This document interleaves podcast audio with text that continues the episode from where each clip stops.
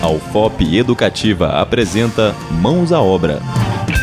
Qual é o tipo de telhado ideal para minha construção?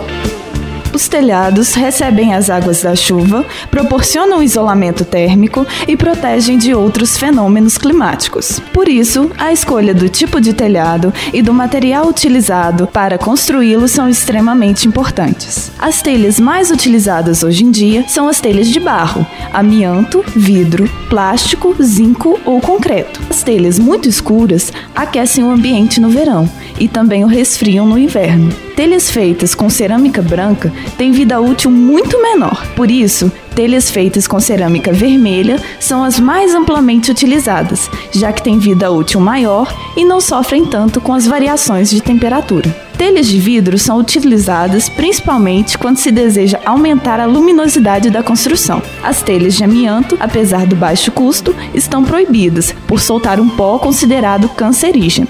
Vale ressaltar também que o peso da telha influencia na escolha, já que uma telha muito pesada pode danificar estruturas do telhado ou da própria construção. Por isso, escolha bem o tipo de cobertura a ser utilizada em sua casa.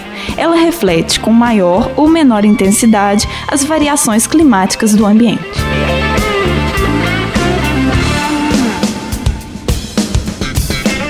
Acabamos de apresentar Mãos à Obra, um programa de educação e orientação sobre a construção e manutenção de edificações nas ondas do seu rádio. Produção e realização: Programa de Educação Tutorial Engenharia Civil da UFOP. Coordenação: Professor Jaime Florencio Martins. Apresentação: Lidiane Rodrigues de Deus e Victor Lisboa Silveira.